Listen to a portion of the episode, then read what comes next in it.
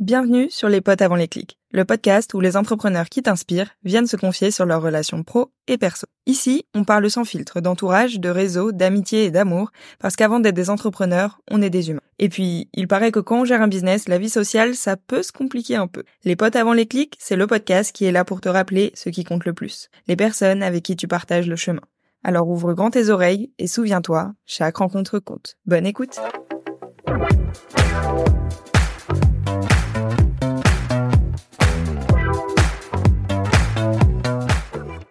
Hello à toutes et tous. Aujourd'hui, j'ai le plaisir d'enregistrer cet épisode avec l'une des rares personnes qui comprend mon quotidien, puisqu'il a ah. une communauté d'entrepreneurs. J'écoutais beaucoup son podcast à mes débuts euh, dans le freelancing. Il m'a découverte quand j'ai débarqué sur le même marché que lui sans le savoir, je pense. Bref, on est devenus concurrents et c'est comme ça qu'on s'est mis à échanger avec un seul mot d'ordre, s'entraider. Il est donc le fondateur du podcast Young Wild and Freelance et de la communauté Inside Freelancing. Il coach les indépendants pour les aider à développer un business au service de leur vie et du monde. Ses réflexions autour du bien-être humain et ses engagements font partie intégrante de son approche. Thomas Burbidge est avec nous aujourd'hui. Hello Thomas, merci d'être là et bienvenue sur les potes avant les clics. Comment tu vas? Ça va super et je suis ravi euh, de la petite punchline. On est devenus concurrentes et c'est comme ça qu'on a décidé de s'entraider. Je trouve euh, c'est une belle vision pour cette intro, parfait. exactement, exactement. Je pense que bah, d'ailleurs on s'était eu en visio et c'est ce qu'on s'était dit euh, quand, quand on avait parlé de notre rapport mutuel à l'autre. Donc c'est toujours chouette de, de, le dire ouvertement aussi, je trouve. Grave, grave. Donc ça va super et trop content d'être là. Merci pour l'invitation. Eh ben plaisir partagé. Du coup toi, tu t'es lancé en 2016 dans le freelancing, c'est ça? Ouais, tout à fait. En parallèle de mon master 2 en alternance. Tu faisais quoi à ce moment-là? Bah écoute, j'étais à l'école, euh, je me suis fait cibler par une pub euh, crème de la crème qui à l'époque euh, ciblait les étudiants. J'étais dans une période de questionnement sur ma vie parce que ça faisait deux ans que mon père est mort et ça m'a poussé dans deuil, questionnement de dev perso, le sens de la vie. Et je me disais un peu à l'époque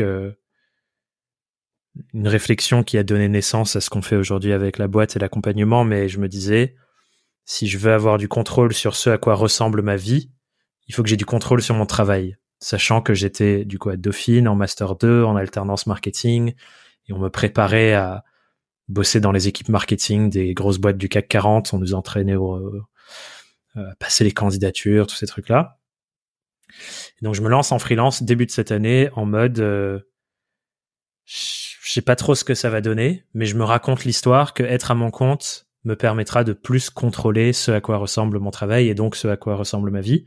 Et que s'il n'y a pas de meilleur moment pour le tester que quand on peut survivre en mangeant des pâtes et qu'on n'a pas trop de, de besoins financiers, ben c'est le meilleur moment pour tester, quoi. Et donc, je me suis lancé sur les compétences euh, que j'avais acquises à l'école et surtout que j'avais acquises en alternance, parce que ça faisait déjà deux ans et quelques que j'étais en alternance sur des postes autour de la création de contenu, euh, gestion des réseaux sociaux, euh, marketing digital, quoi. Donc mes premières missions, euh, ma toute première mission, c'est une mission community management. Ok, bah pareil. J'ai l'impression qu'il y a beaucoup de gens qui démarrent comme ça. je sais pas, pied à l'étrier facile. Hmm. Ouais, et puis surtout à l'époque, parce que aujourd'hui, community manager, c'est vraiment un métier. Enfin, il y a vraiment beaucoup de, choses à apprendre, mais à l'époque, ça restait encore relativement basique c'était un écosystème en structuration, disons, et du coup, je pense qu'il n'y avait pas la maturité du marché qu'il y a aujourd'hui, et donc la maturité des, des offres que les gens pouvaient faire n'était pas aussi développée qu'aujourd'hui, quoi. Ouais, c'est ça.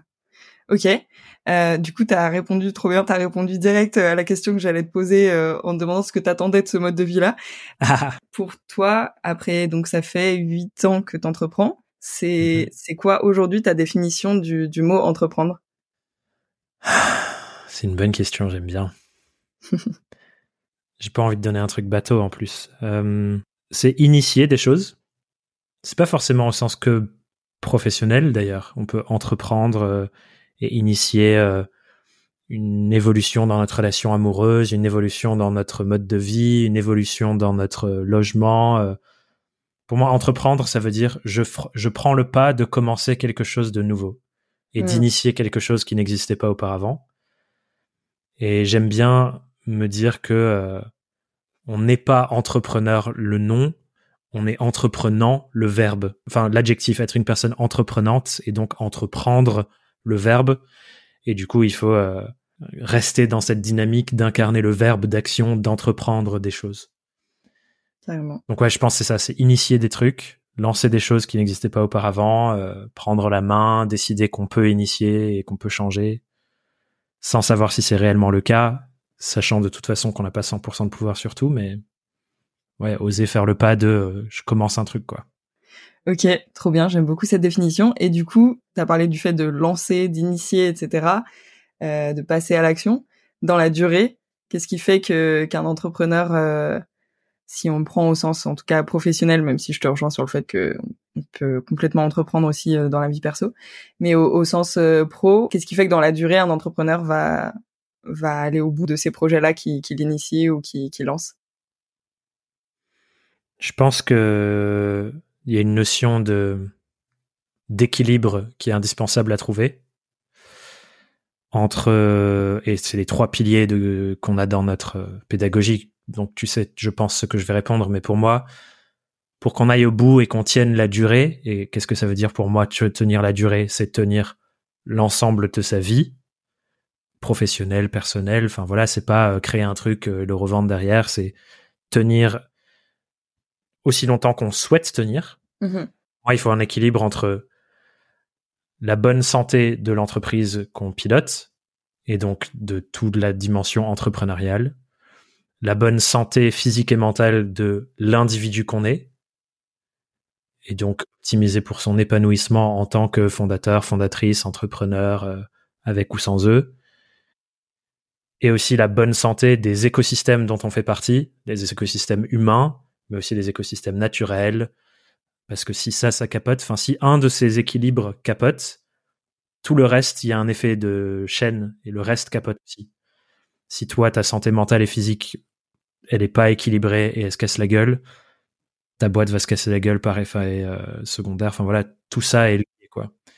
Et quand je parle d'écosystème humain, ce que j'entends, c'est celui qui est le plus facile à comprendre, c'est ta famille, les gens qui occupent le même logement que toi. Donc, si t'es en coloc, c'est ton écosystème humain direct, ton village, ta ville, ta nation, ton pays, le monde. C'est à échelle variable, quoi, qu'on peut regarder. Mais c'est ça, notamment, qui nous pousse, nous, dans tout ce qu'on fait à dire aux gens de réfléchir à la bonne santé de l'écosystème global humain dont on fait partie. Et donc, se battre pour des causes comme la justice sociale, euh, l'équité homme-femme, avec le féminisme. Pour moi, toutes ces choses sont des causes transverses qui devraient être les causes de toute entreprise parce que ça contribue à l'équilibre de la boîte et de la santé physique et mentale de la personne aussi. Ces trois choses sont interconnectées. J'aime beaucoup cette vision que, que je connaissais effectivement euh, déjà un petit peu. et toi personnellement, puisqu'on va pas partir sur les, les discussions euh, sociétales aujourd'hui, on va on va éviter, sinon on n'a pas fini. Mais toi personnellement, comment tu fais pour euh, pour justement garder cet équilibre déjà personnel en termes de tu vois de bien-être, euh, santé physique, santé mentale et de ton propre écosystème humain justement? Ben, je pense que le premier truc c'est activement lutter contre le mirage que les contenus médiatiques qu'on peut consommer sur l'entrepreneuriat nous vendent c'est-à-dire le mirage de la croissance euh, rapide, instantanée et éternelle, et me dire que je cherche à optimiser de jour en jour, semaine en semaine, mois en mois, une entreprise résiliente et en bonne santé, donc qui peut durer dans le temps et qui peut répondre à mes enjeux et mes besoins du moment, qui vont changer. Et évidemment, je veux que mon entreprise se développe, mais pas trop vite, parce que si elle se développe trop vite, ça va coûter sur ma propre santé mentale et financière, potentiellement. Et donc trouver ce truc-là. Donc, premier truc, lutter contre le mirage. Deuxième chose ensuite, c'est définir des critères et des indicateurs de mesure qui sont pas euh, la croissance du chiffre d'affaires euh, effréné, mais qui attestent de est-ce que mon entreprise est résiliente, est-ce qu'elle est en bonne santé, est-ce qu'elle prend soin du fondateur ou de la fondatrice, est-ce qu'elle nourrit les causes qui sont importantes pour nous. Et donc ça, c'est des choses qu'on peut euh, regarder, mesurer, euh, checker toutes les semaines, genre euh, combien d'argent on a réussi à réinvestir dans des causes qui nous touchent ou des associations, à quel point est-ce que j'ai personnellement dans mes indicateurs financiers à moi un taux d'épargne qui est satisfaisant, qui me permet de mettre de côté pour ma sécurité, d'investir dans mes projets futurs. C'est quoi le niveau de salaire qui permet ça? Mmh. Est-ce que je peux réduire mes dépenses et mon mode de vie parce que je peux pas augmenter le revenu de la boîte à l'infini. Enfin, tu vois, c'est jouer avec plein de facteurs. Mais je pense qu'un des trucs qui contribue beaucoup à mon équilibre personnel, du coup, si on parle de moi euh, dans mon petit monde, c'est qu'il y a des liens très forts et corrélés entre les différentes euh, strates, entre le pro, euh, mon écosystème humain personnel et mon individu. J'habite dans une coloc avec mes deux meilleurs amis et il y a la petite maison plus bas sur le même terrain qui est construite par le même proprio où il y a mon amoureuse qui habite.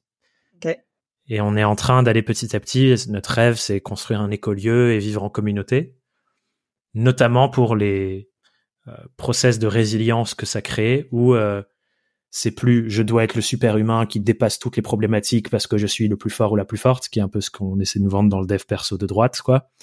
Mais si j'ai un problème, ben, je peux me reposer pas sur une personne qui doit satisfaire tous mes besoins, mais sur une communauté et un collectif d'êtres humains qui euh, sont là pour me soutenir et être euh, être là pour moi quoi. Mmh et ça quand on est une collectivité, bah, le poids n'est jamais à 100% sur une seule personne et il se répartit en fonction des des besoins de chacun chacune. Et donc ça c'est quelque chose qui est hyper satisfaisant euh, pour mon bien-être personnel. Donc il y a l'optimisation de la boîte, ce truc là, et ensuite euh, bah je pense que le fait de me sentir engagé sur des causes qui sont importantes pour moi et de créer un système entre ma boîte, ma vie, mon temps perso, le collectif dont je fais partie avec euh, les gens qui habitent là, bah, ça fait bien du bien à ma santé mentale aussi parce que si je contribuais pas à ces causes, je pense que mon éco-anxiété euh, serait trop forte quoi. Faut faire, faut faire quelque chose, même si je sais pas si c'est le plus utile, tu vois, mais je suis en mouvement quoi. Ouais, ouais carrément. J'adore euh, écouter ce genre de, de témoignages. Euh, pour parler un peu réseau euh, pro, enfin relation pro, on va dire, et écosystème entrepreneurial, comme toi, tu t'es lancé direct à la suite de tes études, j'imagine que tu n'avais pas forcément encore développé beaucoup de, de relations pro. Comment tu t'y es pris avec le temps depuis que tu t'es lancé pour développer ce, ce réseau-là? Je pense qu'il y a, il y a deux choses qui ont été vraiment marquantes. La première, c'est pendant que j'étais encore en études, il y a une autre personne de ma classe qui réfléchissait à se lancer à son compte aussi et qui avait fait un stage euh, dans une agence qui en vrai n'en était pas vraiment une, mais qui était un collectif d'indépendants. Et elle était encore en lien avec son maître de stage de, de l'époque, lui disait j'ai envie de bosser avec des jeunes, est-ce que tu connais du monde, est-ce que toi tu veux te lancer derrière et tout. Et en gros du coup c'est comme il existe les collectifs qu'on connaît aujourd'hui un peu parce que c'est plus développé dans notre écosystème freelance, mais en gros, c'est il y a une boîte et euh, tous les freelances facturent au travers de la boîte les mêmes clients, mais du coup bossent ensemble comme une agence, sauf qu'il n'y a pas de salariés, tout le monde est à son compte et choisit les projets, etc. Et du coup, pendant mon M2, on a eu, euh, j'ai eu cette personne de ma classe qui m'a dit, hey, tu voudrais pas venir à ce truc? On était 4-5. On a fait une réunion avec euh, cette personne qui s'appelle Patrick Charny, qui gère un collectif de freelance à Paris qui s'appelle Lab Company. Et du coup, il nous a dit, ben voilà comment on marche, comment on structure, comment on s'organise, comment on travaille ensemble et tout. Qu'est-ce que vous en pensez? Et moi, j'étais à fond. Et du coup, euh, bah, j'ai commencé à bosser avec lui, avec les d'autres indés qui étaient dans le groupe. Je me suis investi dans la structuration du collectif pour euh, faire en sorte que des jeunes puissent euh, apprendre à mieux travailler ensemble et du coup euh, créer les équipes projets. J'étais hyper investi et ça, ça a fait un premier réseau professionnel à cet endroit-là qui s'est étendu petit à petit de projet en projet et ainsi de suite. Ça a super bien fonctionné. Ensuite, je pense le deuxième niveau, c'est via ça, j'ai commencé à bosser avec des gens qui travaillaient en agence. Et euh, le monde des agences est assez petit, donc je faisais des, des missions de planning stratégique, notamment sur des compétitions d'agences pour genre Carambar, euh, Christophe, etc. Et en fait, dès que j'en ai fait une, ça a débloqué plein d'autres derrière parce que bah, les, les gens se connaissent. Et ça, c'est souvent un truc que je raconte à mes clients, c'est quand tu veux t'introduire dans un écosystème, les écosystèmes, tous les gens se rassemblent avec les gens qui, qui leur ressemblent. Donc quand tu une relation qui se passe bien, une deuxième, il y a un truc un peu magique où les gens parlent de toi entre eux alors que t'es même pas au courant. Et ça m'est arrivé qu'il y ait des gens qui m'appellent en mode ouais, euh, on voudrait bosser, euh, te rencontrer pour bosser sur ça, machin, machin. J'y vais, on parle, on discute et je leur dis mais comment vous me connaissez? Et ils me disent il y a quelqu'un qui m'a parlé de toi, mais je sais même plus qui c'est. Euh, et, bref, tu vois, ça se passe. Donc ça, c'était un peu mon deuxième réseau où j'ai beaucoup traîné dans ce milieu-là. Et ensuite, le troisième, il était plus créé sur mesure. C'est à l'époque où je commence à créer du contenu, euh, où je voulais lancer le podcast. Donc c'est 2018-2019. Et j'avais rencontré euh, euh Alexis Minkela, mm-hmm. euh, qui à l'époque bossait euh, pour une plateforme de freelance. Il gérait le contenu d'une plateforme de freelance. Moi, je créais du contenu pour la plateforme de freelance, donc j'écrivais pour leur blog. On se rencontre dans ce contexte-là. Et lui, avec deux potes à lui, Kylian Talin, qui a un autre une communauté de freelance, euh, enfin communauté d'entrepreneurs que tu connais peut-être, et Valentin Decker. Pareil, un nom que tu connais peut-être. Donc Alexis et Valentin étaient à l'école ensemble. Valentin travaillait avec Kylian chez Live Mentor. Et donc eux trois décident, et si on faisait un petit groupe avec des gens qui sont dans la même dynamique que nous, ou euh, où on a envie de s'entraider, etc. Et donc Alexis m'invite. Chacun devait inviter trois quatre personnes. Et on s'est retrouvé avec un petit groupe à boire des bières, à discuter de nos projets. Euh, on a on a structuré un peu le truc pour s'entraider, etc. Et, euh, et du coup, ça, ça a été pendant plusieurs années un groupe structuré où on s'entraidait, on se voyait régulièrement, on faisait, on partageait nos plans pour comment on allait faire les trucs, nos objectifs. Et ça, je pense que c'est à la naissance du réseau dans lequel je suis aujourd'hui, où euh, voilà, encore une fois, l'écosystème des accompagnants, accompagnantes pour les entrepreneurs euh, solo, c'est un petit réseau, on se connaît tous, on est tous potes, on s'entraide. Euh, et c'est un peu là où c'est né, tu vois. Trop bien. Et c'est marrant parce que du coup, ça a été vraiment finalement fait de manière volontaire. Tout à fait. C'est trop cool. Et vous habitiez tous au même endroit du coup à ce moment-là? À ce moment-là, on habitait tout à Paris. Ouais, tout le monde habitait à Paris. Et, euh, et ensuite, c'est petit à petit, Covid, etc., où les gens se sont disséminés. Donc, euh, Alexis est parti à Rennes, moi je suis parti à la campagne, Valentin est parti euh, vadrouiller en premier, puis à Lyon. Euh, mais si je te donnais tous les noms des gens du groupe, il y a pas mal de gens, je pense que tu reconnaîtrais. C'est très, c'est très drôle comme euh, on a progressé dans nos directions respectives, tu vois mais euh, tout le monde a fait des choses plutôt chouettes dans ces projets. Ok, c'est trop marrant pour moi d'entendre cette histoire aujourd'hui parce que je pense que c'était, vous avez fait ça pile à la période où moi je me suis lancé en freelance vraiment au tout début à l'époque et euh, bah, où j'écoutais beaucoup ton podcast et tout. Donc c'est marrant de, de savoir que finalement vous fonctionnez déjà en groupe euh, à ce moment-là. Et c'est super puissant en fait. C'est que tout le monde a la dalle, tout le monde s'entraide, tout le monde a envie de faire des trucs chouettes et tu conspires à la réussite commune. Et clairement, sans ce groupe, c'est sûr et certain, je serais pas où j'en mm. suis aujourd'hui. Et on continue de faire des passes décisives sur des trucs. Euh, enfin, et je pense qu'on a tous besoin de se construire des groupes comme ah ça. Bah, je te rejoins. Et il y a, y a plein de preuves dans l'histoire qui sont hyper intéressantes où euh, des gens comme Tolkien qui a créé euh, l'univers du Seigneur des Anneaux, il avait un groupe comme ça. Il y avait notamment le l'écrivain C.S. Lewis qui a fait Narnia, qui était dans ce groupe. Mm. Enfin, tu vois, il y a plein d'exemples de ça à plein d'époques de groupes de gens qui se réunissent avec euh, autour des mêmes compétences ou des mêmes intérêts ouais. et qui euh, après est-ce que c'est un biais du survivant par rapport à d'autres groupes dont on n'a jamais entendu parler? Je ne sais pas. Mais il y a plein de preuves hyper intéressantes de groupes comme ça où chaque membre a émergé sur ses propres trucs et a fait des choses. Donc je pense clairement qu'il y a quelque chose qui se passe quoi. Ouf. Et tu penses qu'il y a justement par rapport à ça une limite ou en tout cas un, nombre idéal de personnes dans un groupe? Ouais, bah, une la réflexion que j'ai et qu'on met en place euh, nous, qu'on essaye de mettre en place dans les accompagnements, notamment dans notre gros programme d'accompagnement sur deux ans, je pense que tu as besoin de plusieurs niveaux de communauté. Tu as besoin d'un gros truc un peu intense avec euh, peut-être des centaines de personnes ou des milliers. Ça, tu le vois quand tu participes à un sommet en ligne, par exemple, ou un challenge où il y a plein, plein, plein de gens. En fait, ça crée comme une sorte de courant dans lequel tu peux te laisser embarquer. Il y a un truc qui se passe malgré toi parce que tu es engouffré dans euh, une dynamique. Euh, tu vois, quand tu un match de foot avec la foule, euh, quand tu un, un festival, c'est ça que tu ressens. C'est le côté genre, wow, il y a tous ces gens, on vit la même expérience. C'est magique, c'est presque. Ouais, c'est spirituel presque comme expérience, tu vois. Et je pense qu'on a besoin de ça. Et à mon sens, c'est ce que des communautés comme vous, ce que vous faites avec ta pote freelance, nous, ce qu'on fait avec Inside Freelancing, c'est un peu ça que ça apporte. C'est qu'il y a cette dynamique globale. Tu connais pas tout le monde personnellement, mais c'est pas grave. Genre, on est la même famille et on essaye de faire les mêmes choses. Après, je pense que tu as besoin d'un groupe plus restreint, où tu crées des liens euh, plus approfondis et personnels.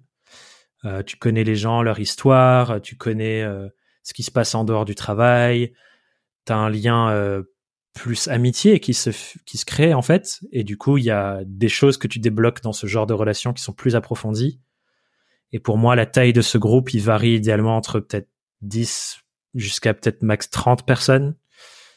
Euh, et c'est selon ça que nous on essaye de dimensionner nos groupes de coaching jamais qu'ils soient plus de 30 parce que euh, sinon ça devient trop et tu connais pas tout le monde enfin voilà comme ça tu as au moins une accroche et après, je pense qu'il y a un super intérêt à avoir un groupe encore plus petit, voire une relation individuelle. Nous, c'est ce qu'on appelle le co-coaching ou le partenariat de responsabilité. Et que tu es une personne avec qui, genre, t'approfondis à mort, on se parle de tout, euh, toutes les semaines, tu te, tu te check et tu te tiens au courant et qui sait un peu tout ce qui se passe dans ta vie. Et ça, c'est quelque chose qu'on met en place dans tous nos programmes aussi pour euh, qu'il y ait cette relation qualitative qui se crée. Et par exemple, une autre personne qui faisait partie de notre petit groupe avec Alexis et tout, qui s'appelait Pilgrim, ce groupe-là. C'est Romain Limois. Et au début, on avait commencé à faire ces trucs de partenaires de responsabilité, on se parlait à deux. Et donc avec Romain, depuis 2018, on s'appelle quasiment toutes les semaines. Ah ouais? 2018-2019, je me souviens plus, mais quasiment toutes les semaines, encore aujourd'hui. Euh, des fois, ça a juste été parler de nos vies, de politique, de tout ça.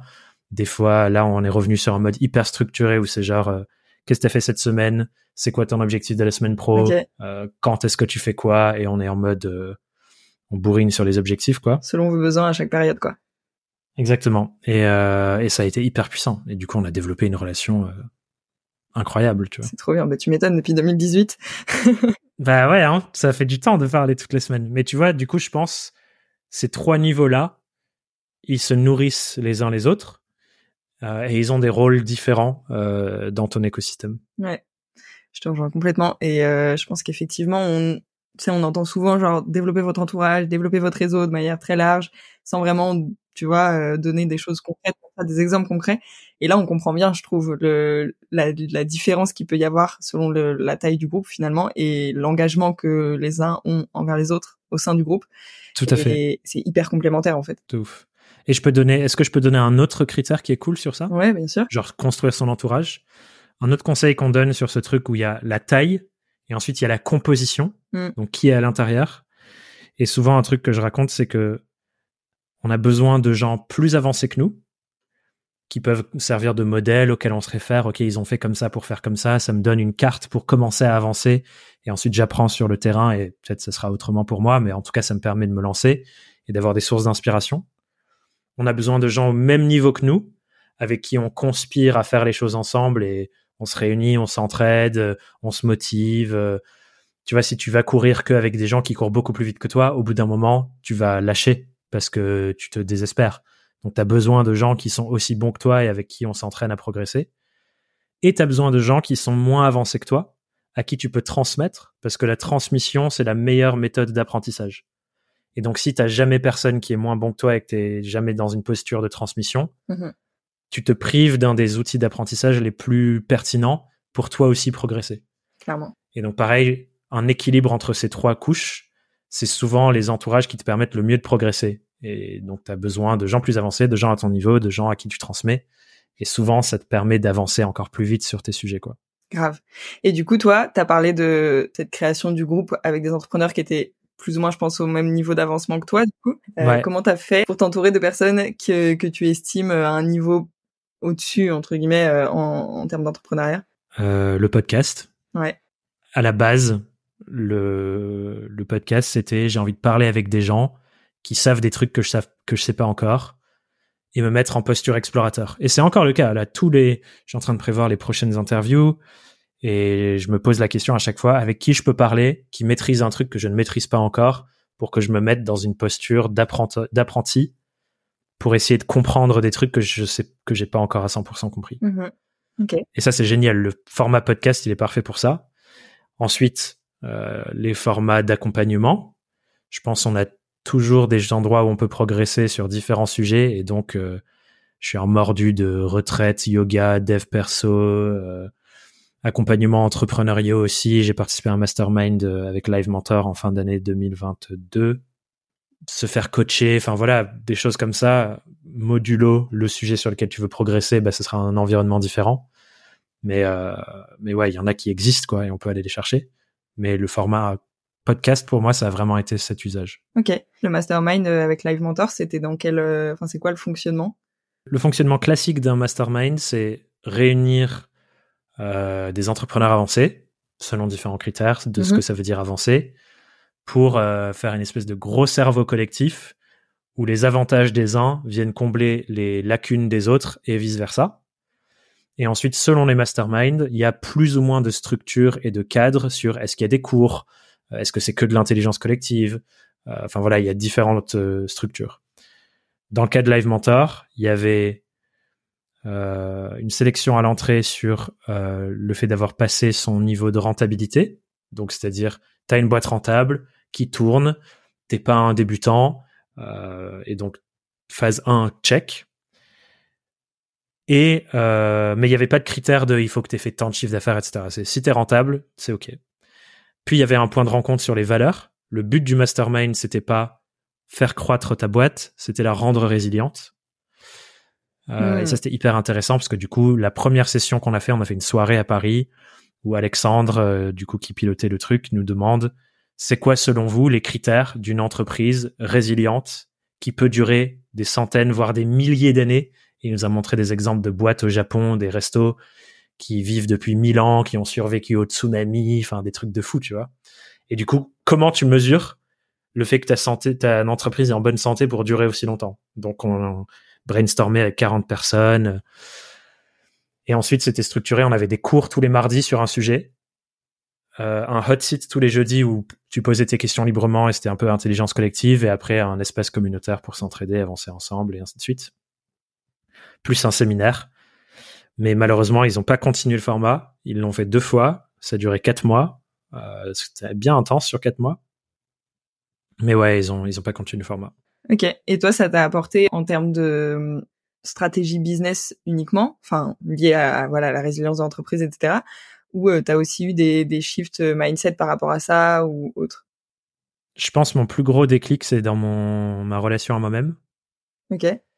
Je suis arrivé dans le mastermind en me disant, je vais être un des plus petits bébés, parce qu'il y avait des gens euh, de l'extérieur que je connaissais pas vraiment, mais que j'admirais, qui avaient des boîtes qui faisaient presque un million, enfin des gros chiffres d'affaires, des trucs comme ça. Donc je suis arrivé en me disant, je suis le bébé de la bande. Mmh.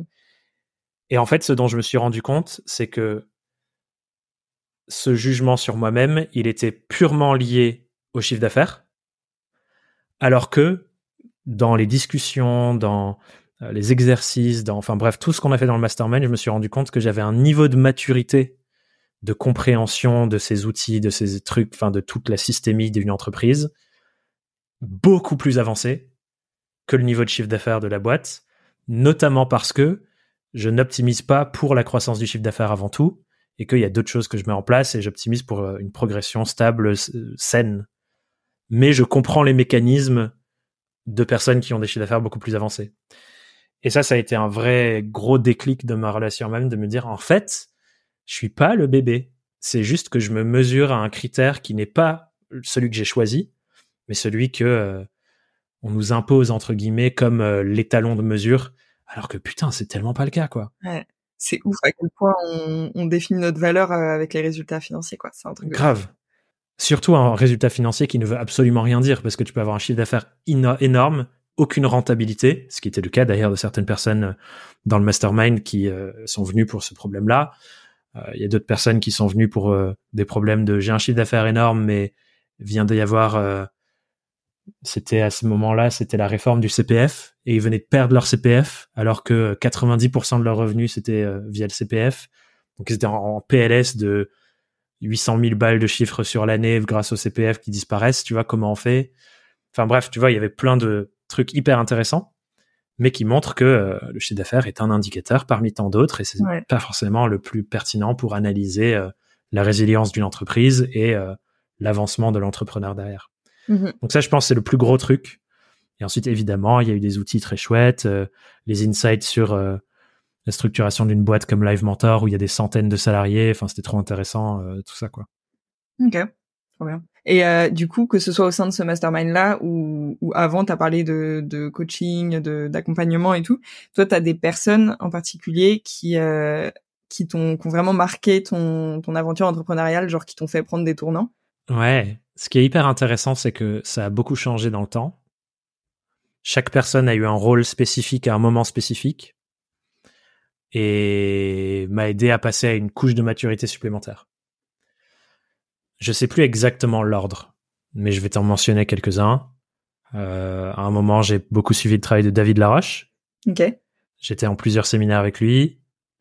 Euh, mon associé Danny a fait un de ses plus gros programmes. Euh, ça, c'était au tout début qu'on travaillait ensemble. Mhm. Euh, Tony Robbins. Je pense que de près ou de loin, il a influencé beaucoup de gens, comme beaucoup de gens ont été influencés par lui et retransmettent des choses de Tony Robbins. Donc il y a eu lui. Après, ce qui est cool avec ces deux personnages, j'en parlais dans mon- le podcast où Romain m'a interviewé récemment, Stratège Média, où euh, c'est des gens qui sont soit adorés, soit détestés. Mm. Et c'est hyper intéressant du coup euh, d'être à l'intérieur de leurs expériences pour voir avec un regard neutre avantages, inconvénients, parce qu'il y a des trucs qui me parlent pas du tout, il y a des trucs que j'adore, il y a des trucs à l'époque qui me parlaient beaucoup, qui me parlent plus du tout maintenant, et inversement. Donc ça c'est fascinant à regarder.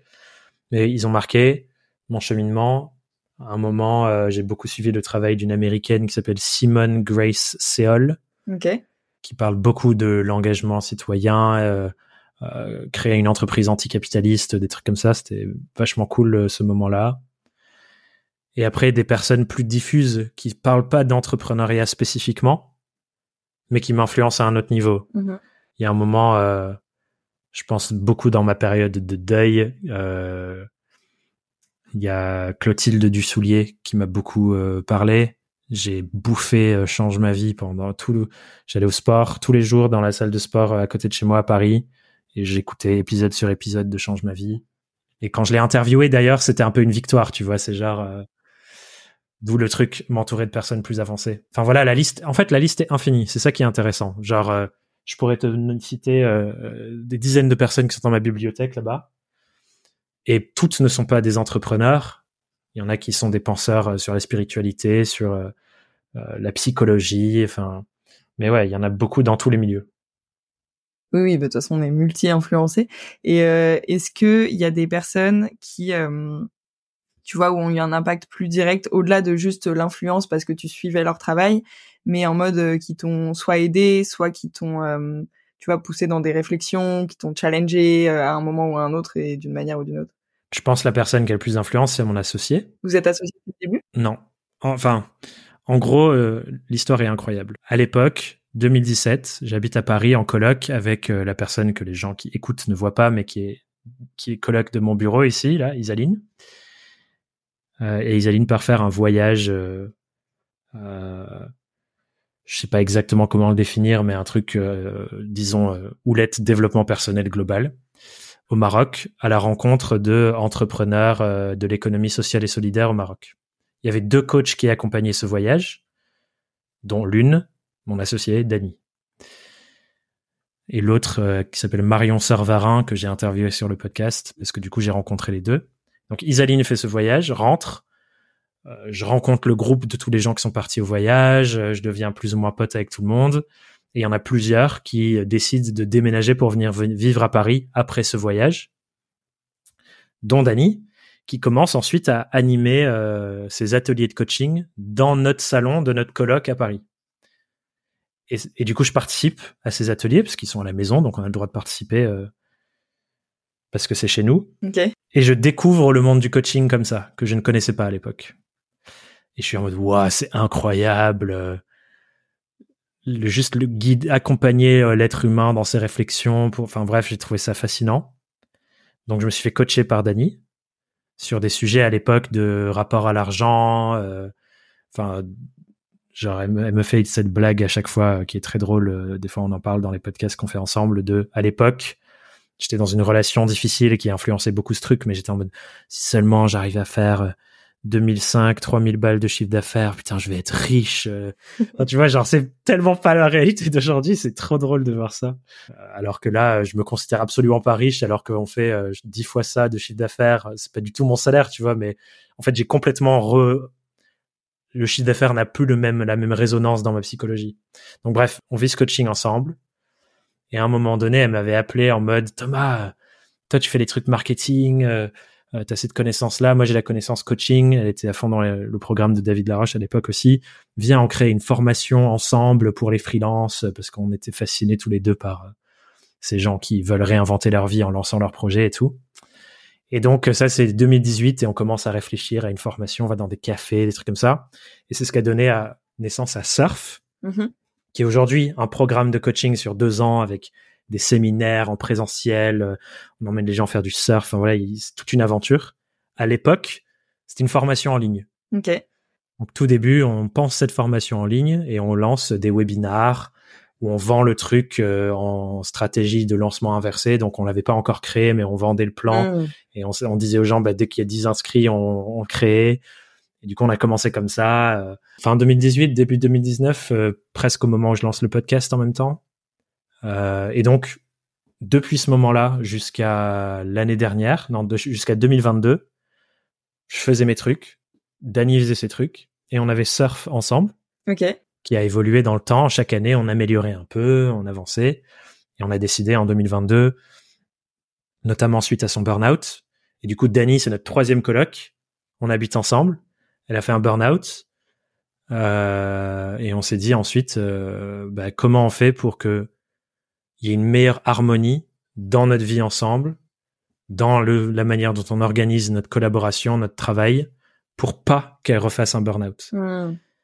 Et on en parle dans l'épisode 100 de mon podcast, de toutes ces réflexions autour de qui lient notre relation et notre amitié, et comment l'entreprise que j'ai créée, développée en parallèle de Surf, qui était un projet commun, devient un véhicule pour notre épanouissement commun à toutes les deux, à elle et à moi. C'est trop bien.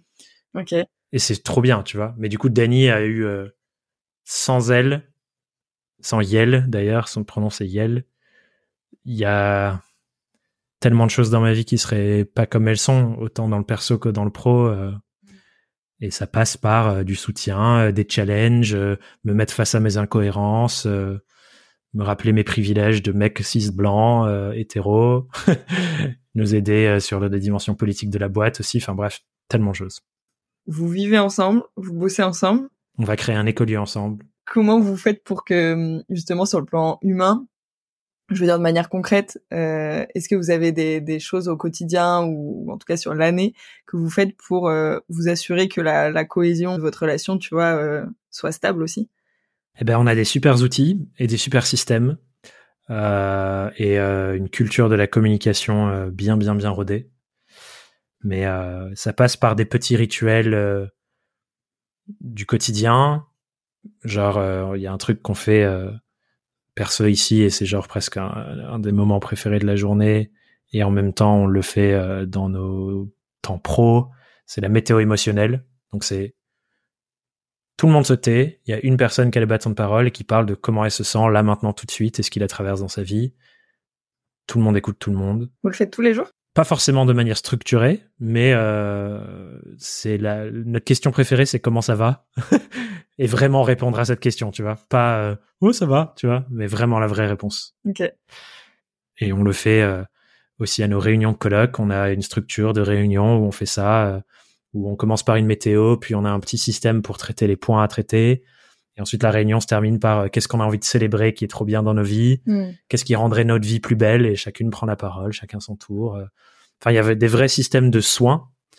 Euh, il y a des cultures communes comme la communication non violente, qui n'est pas juste cette forme de phrase que tout le monde a déjà entendue une fois, mais qui est genre 0,01% de la discipline de la communication non violente, qu'on enseigne à nos clients d'ailleurs, parce que ça change la vie à tellement de niveaux, autant dans le pro que dans le perso.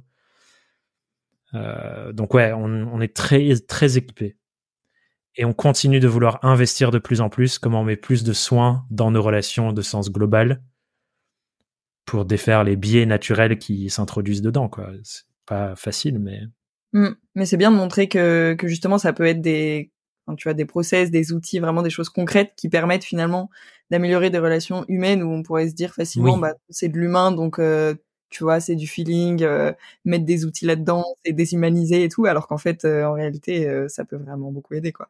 C'est clair. Et je pense qu'après, il y a aussi une posture et une intention qui est hyper importante, où l'intention est en priorité la sécurité du lien et de chaque individu, basé sur des notions de consentement, enfin tous ces trucs que le féminisme apporte aussi. Et que si euh, la productivité du travail, par exemple, met en péril la sécurité du lien et des personnes, eh bien, il y a un problème et il faut repenser la manière dont l'entreprise est organisée. Mm. Euh, enfin voilà. Et du coup, c'est multifactoriel. Par exemple, notre rémunération ne dépend pas que de qui travaille le plus, qui fait quoi. Comme on est potes, comme on veut construire ce projet ensemble, on vit en coloc, tu vois, il y a plein de facteurs qui sont pris en compte dans comment on prend des décisions financières avec la boîte pour qui est rémunéré comment. Et ça, c'est fascinant. Et ça évolue et on se partage des trucs et il y a des fois où ça module.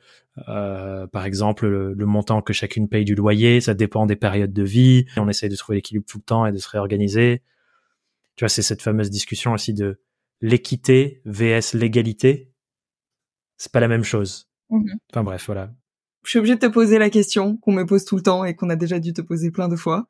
Euh, mais pour une fois que c'est dans ce sens-là, pourquoi et, euh, et comment ça t'est venu l'idée de, de, créer une communauté du coup d'indé J'imagine que c'est plus ou moins partie du fait que toi, tu avais déjà une, une, formation ciblée sur ce, ces personnes-là, mais est-ce que c'était aussi parce que toi, tu ressentais une, une forme de solitude à ce moment-là? Je sais pas si euh, moi je pense que j'avais pas forcément le truc solitude justement parce que les groupes dont je t'ai parlé avant. Hmm. Mais en gros, ce qui s'est passé, c'est que j'avais une frustration euh, de l'ordre de l'intelligence collective, je pense. À l'époque, donc quand je crée Inside Freelancing, on est en 2020. Et ce qui se jouait, c'est que j'avais plein de... En fait, j'ai pas eu l'idée d'Inside Freelancing au début. À l'époque, j'avais plein de canaux de communication avec des freelances unidirectionnels et individuels. Donc j'avais le podcast, c'est moi qui parle, vous m'écoutez. Mes réseaux sociaux, c'est moi qui parle, vous m'écoutez. Des fois, vous m'envoyez des messages et on papote. Les formations. Euh, donc, tu vois, c'est euh, deux personnes qui communiquent et souvent moi vers eux. Et j'avais du coup des conversations individuelles avec des dizaines et des dizaines de personnes qui avaient les mêmes sujets, les mêmes préoccupations, les mêmes besoins, les mêmes questionnements et qui habitaient dans les mêmes villes. Mmh. Et je me suis dit, mais c'est genre moi, je peux leur apporter des choses, bien oui, mais connecter ces gens entre eux, comme on le disait tout à l'heure, des personnes au même niveau, qui ont les mêmes enjeux, etc., etc.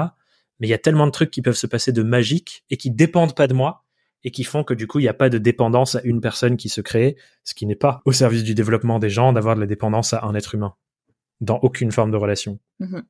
Et du coup, je me suis dit, faut connecter ces gens ensemble. Et ça a commencé par des apéros pour les auditeurs et les auditrices du podcast dans des bars à Paris donc j'avais commencé ça. Ok. Et euh, puis Covid. Et à l'époque, euh, je me séparais de mon ex. On vivait dans le même appart, donc j'ai quitté Paris en même temps que le premier confinement. Je me suis retrouvé au fin fond de la campagne chez ma mère. Je pouvais plus faire les rendez-vous dans les bars, etc., etc.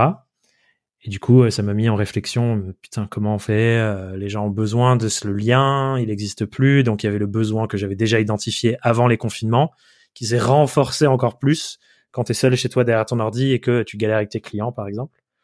Et donc, au deuxième confinement, je lance ce truc euh, de communauté en ligne pour faire ce qu'on faisait dans les bars, mais au niveau national, avec des gens partout, euh, via Internet et un outil pensé pour. Alors que les conversations sur les réseaux sociaux, c'est pas pensé pour. Les réseaux sociaux, c'est pensé pour capter notre attention, nous y garder, nous balancer de la pub dans la gueule. Donc, je voulais créer euh, autre chose qu'un groupe Facebook qui n'est pas du tout optimisé en vrai pour ça, quoi voilà comment euh, la communauté est née. ok, je vois. Ouais, donc finalement, c'est un besoin que tu as identifié chez les autres plus que chez toi au démarrage, quoi. Sachant que ça faisait sens aussi avec l'écosystème qui se construisait. c'est ça. Où euh, 2020, du coup, j'ai une formation en ligne. J'ai construit ces offres, le programme Surf. Et pour Surf, on avait déjà un Slack des membres du coaching. Et donc, ça faisait sens de créer un outil bien mieux pensé qu'un Slack qui est horrible pour gérer une communauté, pour du coup avoir une pièce centrale qui connecte les formations entre elles et les coachings entre eux et qui centralise les choses. Et c'est la forme que ça a continué de prendre. On a nos coachings, nos formations les gens sont dedans et au milieu, il y a la communauté qui regroupe euh, tous les gens qui vivent toutes ces choses en même temps. Et du coup, toi aujourd'hui, t'es alors t'es pas la personne qui permet de, de, à tous ces gens de créer du lien parce que comme tu le dis, ça, ça repose avant tout sur le collectif et voilà mais tu restes avec ton associé du coup euh, et peut-être votre équipe. Je sais pas, vous travaillez avec d'autres personnes? Euh, Ça dépend. Oui, j'ai une alternante. On a des gens qui interviennent à différents moments. L'idée, c'est d'aller vers un format. Euh, on serait un consortium de plusieurs coachs et accompagnantes formatrices. Pour l'instant, on est en majorité deux, disons. Ok. Et du coup, comment vous vivez le fait d'être euh, deux personnes qui permettent à des centaines d'autres de créer du lien? Parce qu'on a, beau dire euh, bah, c'est entre elles et tout, mais il y a quand même ce, ce, ce côté euh, bah faut animer, faut coordonner un minimum, etc. Comment vous le vivez depuis tout ce temps? Est-ce que est-ce qu'il y a des côtés euh, un peu plus difficiles que d'autres? Est-ce que tu veux que je me focalise sur les parties difficiles? Parce que évidemment il y a plein de choses qui sont incroyablement joyeuses, heureuses, sinon on continuerait pas. J'aime trop ce qui se passe dans cette communauté, notamment pour le safe space que ça crée. Hmm qui est un truc hyper important pour nous, le cadre, pour que tout le monde se sente bien, parce que si tu te sens pas en sécurité, il n'y a pas de transformation qui ont lieu derrière. Donc la sécurité est hyper importante. Mais effectivement, il y a des choses euh, moins confortables. Une des choses que ça crée, notamment pour moi, c'est pas que la communauté, mais c'est un cumul.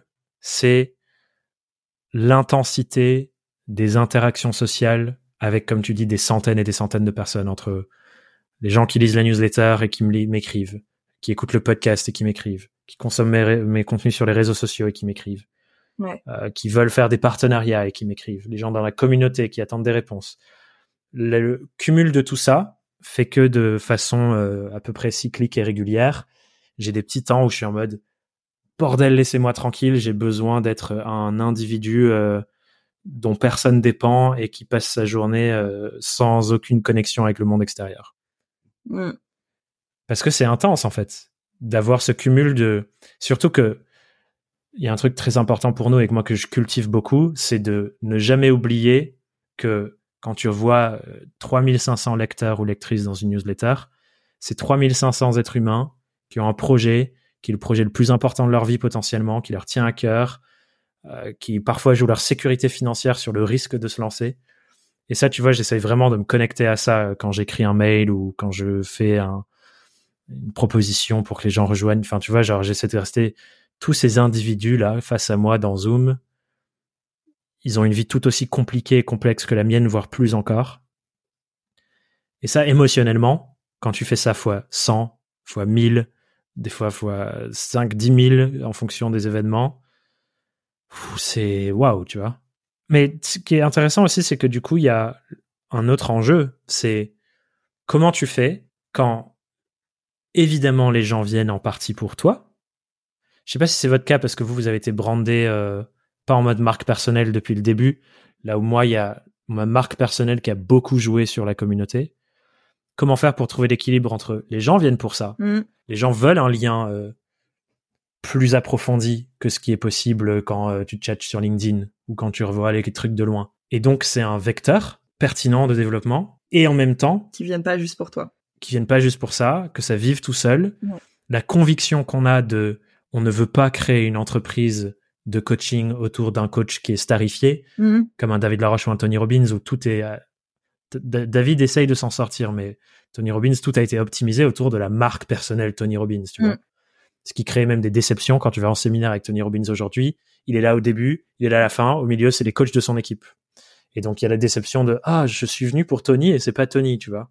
Et du coup, on veut lutter contre ça parce que, un, c'est pas sain pour moi, c'est pas sain pour les gens qui suivent, et en plus, c'est pas représentatif de la, la meilleure qualité, elle vient de l'interdépendance, elle vient de la pluralité des, des regards, euh, de la pluralité des compétences, des expériences de vie, etc. Donc c'est mieux que ce soit plein de gens.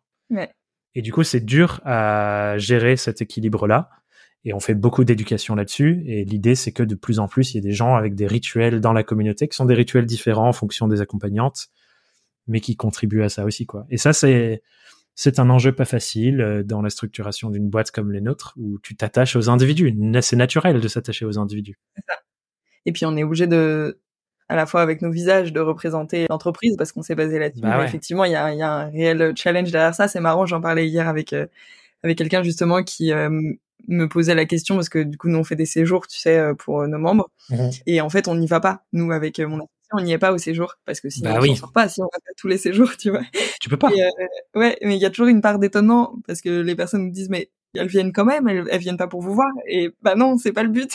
Nous, ce qu'on veut, c'est qu'elles se retrouvent entre elles. Bah ouais. Et, euh, et ouais, ouais, des fois, ça crée une, une forme d'étonnement. Et finalement, comme tu dis, je pense que c'est une, une éducation entre gros guillemets, mais, euh, mais en tout cas, une habitude à, à faire prendre euh, aux membres et une façon de présenter les choses aussi, euh, de, de pas tout faire tourner autour de, de son propre personnage, tout en l'utilisant quand même. euh, Ouais. pour pour montrer l'humain derrière mais oui vrai vrai enjeu que je que je connais bien aussi Ouais, ouais, ouais. Mais voilà, ça c'en est. Il y en a d'autres, hein, forcément, mais ça c'en est deux. pour parler un peu plus relation perso t'arrives à entretenir une une vie sociale malgré le fait d'être en campagne d'entreprendre et de voilà ça prend forcément une une bonne partie du temps Ouais, euh, en fait, c'est pareil, c'est hyper intéressant parce que les frontières euh, se sont floutées pas mal entre euh, qu'est-ce qui est qu'est-ce qui est une relation pro, qu'est-ce qui est une relation perso, avec qui t'interagis et donc euh, plein de personnes que je t'ai mentionné tout à l'heure, Alexis, Kylian, etc. Mm. C'est devenu avant tout des super potes avec qui j'adore aller. euh, Kylian, il a un projet qui s'appelle la Maison des Créateurs, qui est un lieu d'accueil pour les entrepreneurs en Charente. Ouais. Et donc, euh, j'adore y aller. On parle un peu boulot, mais surtout on joue aux jeux de société. euh, Ah. euh, je passe du temps avec lui, enfin, tu vois. Donc, il y a des frontières floues.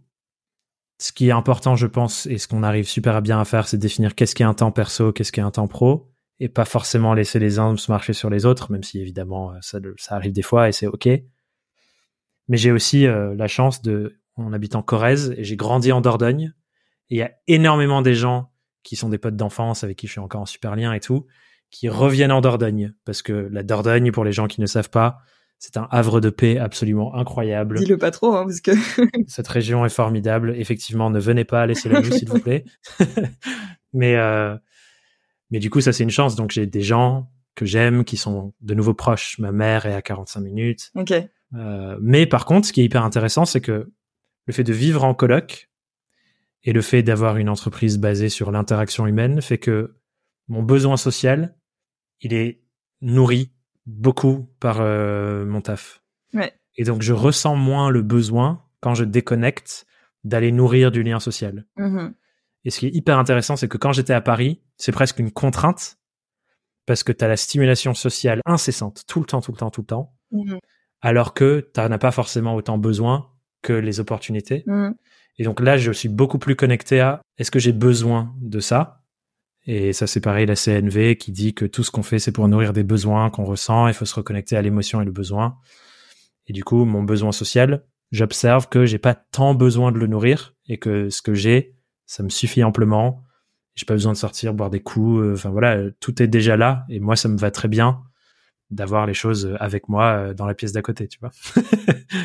Ça me parle carrément parce que tu vois c'est une réflexion que m'a fait euh, mon associé quand elle m'a rejoint du coup il y a un an de ça sur euh, sur TPF qui est quelqu'un de très sociable à la base euh, tu vois qui sort beaucoup euh, enfin voilà qui voit beaucoup de gens et tout même Ouais. enfin, tout le temps euh, avant ça qui m'a dit que depuis qu'elle euh, qu'elle bossait euh, avec moi sur TPF sur un projet justement aussi humain bah elle ressentait moins le besoin dès qu'elle était pas au taf voire qu'elle avait juste besoin d'être de couper tu vois et d'être avec son Grave. très très proche dès qu'elle était pas au taf tu vois Exactement. Et moi, c'est un peu pareil. Sauf que j'habite avec mon cercle très très proche.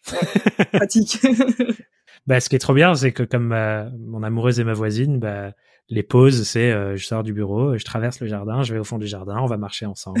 Trop bien. Et du coup, puisque t'en parles, euh, niveau relation, ça fait combien de temps que t'es avec elle? Deux ans. Deux ans. Et elle est entrepreneur, elle? Ouais. Ok. Ça se passe comment au niveau de, d'autant plus du coup, si vous avez chacun euh, votre votre business, ça se passe comment l'équilibre justement dont, tu parles sur plein d'aspects euh, dans dans votre relation?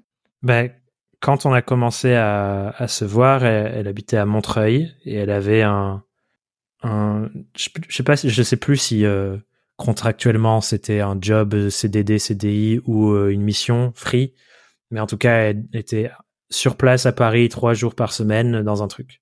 Donc au début on interagissait, euh, j'allais à Paris quoi. Ce qui était intense et difficile parce que j'essaye d'aller le moins possible à Paris parce que Paris m'épuise euh, pour justement la stimulation sociale incessante notamment.